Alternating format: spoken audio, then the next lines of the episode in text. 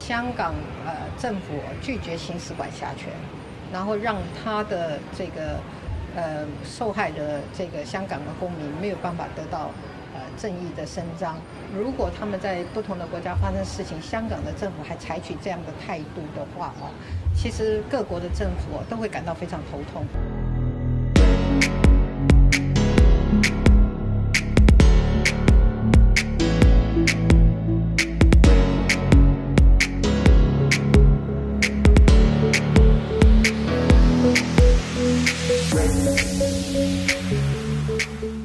我们大家都知道，香港从六月份一直到今天，持续了四个多月的大游行，甚至演变演变为现在一个时代的革命。它的缘起就是来自于香港一个学生陈同佳的一个学生在台湾去旅游的时候，杀害了他的女朋友，犯了这个杀人罪之后呢，又跑回了香港。而香港政府林郑月娥的送中条例，最据说啊，初衷就是这个啊。很多朋友呢，其实还不清楚这件事的到底是怎么一个，台湾和香港之间到底发生了什么事情？因为这一个罪犯的事件事件啊，造成了如此大的波波动，造成了如此大的一个事件出来。甚至直到今天的时代革命，零零七今天给大家简单的说一下我的观点。我们很多大陆的民众并不清楚台湾到底是怎么回事。我说过了，中国人活在谎言和欺骗之中，台湾就是一个非常重要的例子。我们中国大陆人的认知就是台湾是中国的不可分割的一部分，对吧？但事实是，台湾不叫台湾，请注意啊，它的名字叫中华民国。它是一个独立、独立完完整整独立的国家。我们是用谎言和意淫，台湾是中国的一部分，但事实呢，它是有个独立主权。有自己的国防，有自己的外交，和中国中华人民共和国这个政府是完全平等，从法律的层面来说是完全平等独立的一个国家。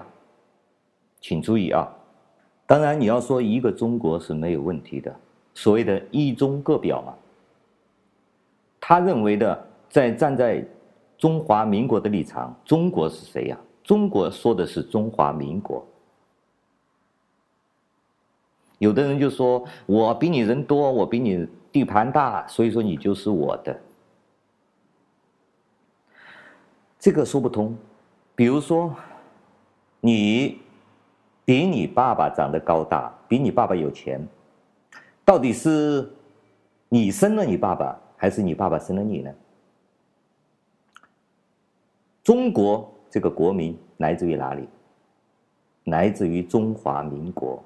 孙中山还放在人民大会堂面前，还是我们还要尊称他为国父，对不对？那么同一个国父，为什么你就是儿老子，他就是儿子呢？因为你拳头大了，你就是老子了吗？儿子长大成人之后，你的父亲就成了你的儿子了吗？这个伦理逻辑是说不通的。先有中华民国，先有孙中山创立中华民国，再有中国。那么今天因为你的人多，你长儿子长大了，那个老子就变成你儿子了？请问，是不是这个伦理逻辑呀？好，我不说伦理逻辑，我说法律逻辑，说政治逻辑。从法律逻辑上来说，台湾是一个完全独立自主的国家。他可以认为中国是他的一部分，也可以认为不是他的一部分。但是他到今天为止，他还认为中国是属于中华民国的一部分。这就是台湾的逻辑。当然，你这个儿子认为那个我儿子长得很高大，很有钱，人又多又壮又高。你那个老头已经老了，所以说你就是我儿子了，因为我比你大嘛。你要按这种流氓逻辑，我也没话可说了吗？对吧？所以说，我们作为一个中国人啊，我们第一件事要认清楚什么叫事实，什么叫真实的真相，不要被谎言和欺骗蒙蔽了我们的这个头脑，蒙蔽了我们的智商。好，我们回头来说陈同佳这个案件啊，陈同佳案件呢，就是存在一个认知的问题，存在一个谎言和真相的问题。谎言就是什么呢？台湾是中国的一部分，那么中国的法律在台湾能实行吗？能实施吗？当然是不行的，因为台湾事实上跟中国大陆是完全的两个国家。完全的不一样的两个国家。那么香港是一国两制之下的，它是属于中国的。所以说有一个非常重要的问题，就是引渡的问题。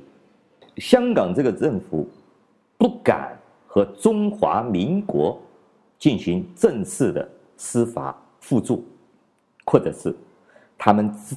他们之间签订任何的引渡协议，他不敢在中华民国这个招牌或者这个名字之下签字，因为中国的谎言是台湾嘛，台湾是中国的一个省嘛，那事实上台湾并不是中国的一个省，所以说香港政府是不敢、不能，或者是中共不允许他和中华民国这个国家。签订这种协议，或者进行司法、进行警察这方的交流，所以说就造成了这个复杂的局面。因为谎言战胜了真相，我们中国人用意淫、用幻想的台湾是中国的一部分，来行使这种政治司法的手段的话，就会形成逻辑的悖论，就会造成真相在这里，但是你的谎言。总是绕不过这个真相的，因为台湾叫中华民国，你必须给中华民国的总统来谈判，必须给中华民国的司法机关、公安机关来谈判，而你又不承认中华民国这个民国号，也不承认中华民国这个国籍，那就造成一个什么结果呢？就造成当下这个结果。你按中国人这种谎言逻辑，台湾是中国的一个省，但是台湾人不同意啊，中华民国的人并不同意啊，他们是一个独立的国家，它不是你的一个省，请注意啊，这个逻辑关系很重要哦，不管是从理性思考还是从伦理逻辑上，我都给大家解释过了，你这个是真相，你是绕不过去的。所以说你的谎言在这里就受阻了。你想掩耳盗铃是掩不过去了，你当然可以让那些什么航空公司啊，把那个台湾要弄成什么什么不能弄成国家。但是请问你到台湾去，你要不要办护照？台湾的护照和中华人民共和国的护照是不是一样？中华民国的护照可以去到全世界两百多个国家。你中国的护照能去世界上几个国家？一个如此简单、真实的真相摆在这里，我们却掩耳盗铃，假装不知道，非要嘴巴里面说一套。这个中国人的这种谎言和欺骗，不仅是欺骗别人，是在欺骗我们自己，对吗？好了，我再回头来说一下。陈同佳这个案，陈同佳这个案呢，现在香港政府呢撤回这个法案了，他他不能够签署这种法案。香港政府想了一个折中的方法，找了一个叫信管的一个一个什么教会的，但实际上他的身份是中国政协委员哦，他就去带了陈同佳去台湾投案自首。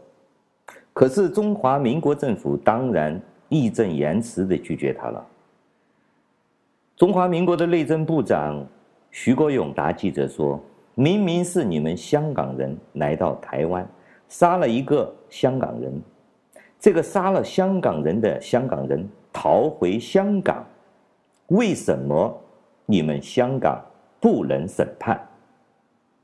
请注意啊，按一个中国的逻辑，你当然应该审判了，难道不是中国吗？难道不是一个中国吗？如果按照中国人的逻辑，是不是一个中国啊？那么都在中国的境内发生了凶杀案，请问河南省杀了人，是不是要押回河南省去审呢？在山东省能不能抓捕他？好，这个中华民国的徐部长又说，杀人罪在香港没有死刑，在台湾却是可以判处死刑的。这个陈通家却要离开没有死刑的香港。来台湾接受可能判处他死刑，这个不符合人性，所以说我们不相信这个所谓的自首背后有政治的操作。中华民国的这个部长还说，他说据我了解啊，香港人在其他的国家犯了罪、犯了案，特别是谋杀案这种。人命案的话，回到香港，香港是可以审判，不一定要引渡的。这个西方国家，香港和英属的那些英联邦国家都有这种先例的。比如说，德国人如果去了泰国，如果是有嫖娼、雏妓的行为，虽然犯案的地方在德国之外，在泰国，对不对？连欧盟都不是，但。嫖这种未成年的少女的这种罪、啊，在德国和欧盟是犯法的。所以说，这个德国游客只要在这个行为有这个行为，回到德国，德国一样可以抓捕他，可以审讯他。最可笑的是，台湾的中华民国的前总统马英九啊，口口声声说台湾应该接受这个人犯来自首啊。